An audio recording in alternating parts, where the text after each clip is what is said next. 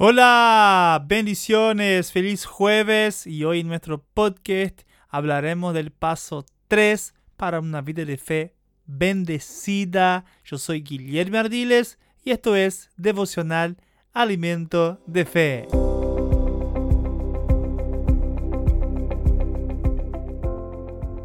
Recíbalo. Marcos 5, 29 y 30. Y enseguida la fuente de su sangre se secó, y sintió en el cuerpo que estaba sana de aquel azote. Luego Jesús, conociendo en sí mismo el poder que había salido de él, volviéndose a la multitud, dijo, ¿quién ha tocado mis vestidos? Paso 3. Recíbalo. Jesús sabía que poder había salido de él. En aquel tiempo Jesús era el único representante de la divindad trabajando en la tierra.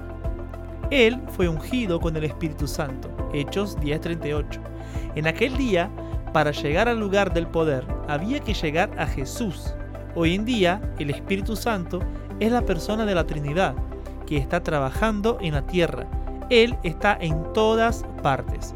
Y donde el Espíritu Santo está, hay poder.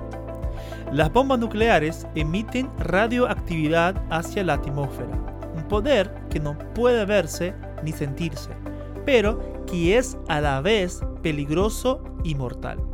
Sin embargo, hay un poder obrando en la Tierra en este momento que no es peligroso ni mortal, un poder que es bueno, que sana y que libera a los hombres, el poder del Espíritu Santo.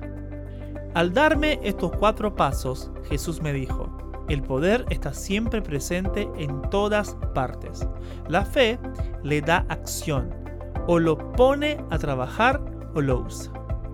La fe de esta mujer hizo que el poder fluyera de Jesús hacia ella.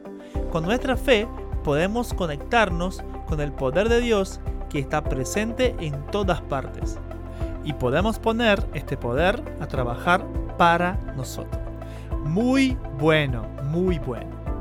Poca gente sabe el poder que carga en su corazón. La Biblia dice que el Espíritu Santo habita en nosotros. Jesús en aquel tiempo era la fuente del poder de Dios. Y hoy tenemos otro consolador que está dentro de nosotros haciendo lo que Jesús hacía, trabajando en nuestro favor. la confesión de hoy es, reconozco que el poder de Dios está presente en todas partes y sé cómo conectarme con ese poder y ponerlo a trabajar para mí. La fe es el enchufe. Dios te bendiga y hasta mañana en el paso 4. Chao.